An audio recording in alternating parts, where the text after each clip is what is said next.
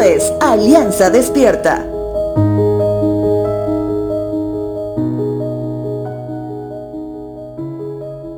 Si hablamos hoy de dar alabanza a Dios, ¿deberíamos hablar solamente de quien está apto para cantar, para afinar y llegar a notas altas?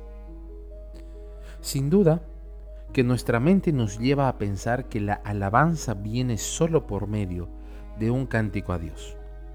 Sin embargo, la alabanza y la adoración a Dios están fuertemente unidas a lo que sucede en nuestro interior. Te doy unos ejemplos. Podrás tal vez elevar un cántico a Dios de manera melódica.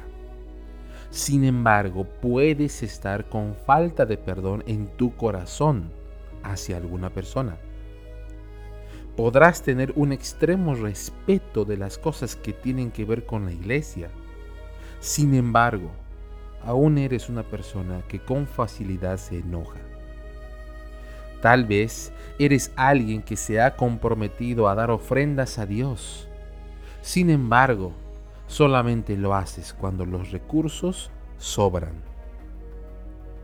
Cuando Pablo les escribe a los creyentes en Roma, les hace notar justamente eso. Más importaba lo que sucedía en su interior para que lo que se refleje exteriormente sea algo real y puro. Romanos capítulo 15 versos 1 y 2 dice lo siguiente. Debemos tener consideración de los que son sensibles a este tipo de cosas. No debemos agradarnos solamente a nosotros mismos, deberíamos ayudar a otros a hacer lo que es correcto y edificarlos en el Señor. Tenemos la plena certeza de que Dios nos capacita de forma sobrenatural, con talentos espirituales de beneficio exclusivo para su iglesia.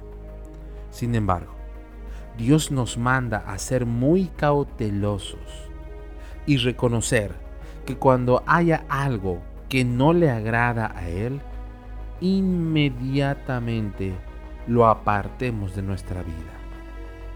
O nosotros mismos nos apartemos del servicio mientras superamos esa dificultad. En el verso 6 de Romanos 15 dice, entonces todos ustedes podrán unirse en una sola voz para dar alabanza y gloria a Dios el Padre de nuestro Señor Jesucristo. La bendición que proviene por medio de la obediencia al servicio no tiene para alguno. Por eso hoy te animo a que disfrutes de ello. Sirve a Dios y alaba su nombre.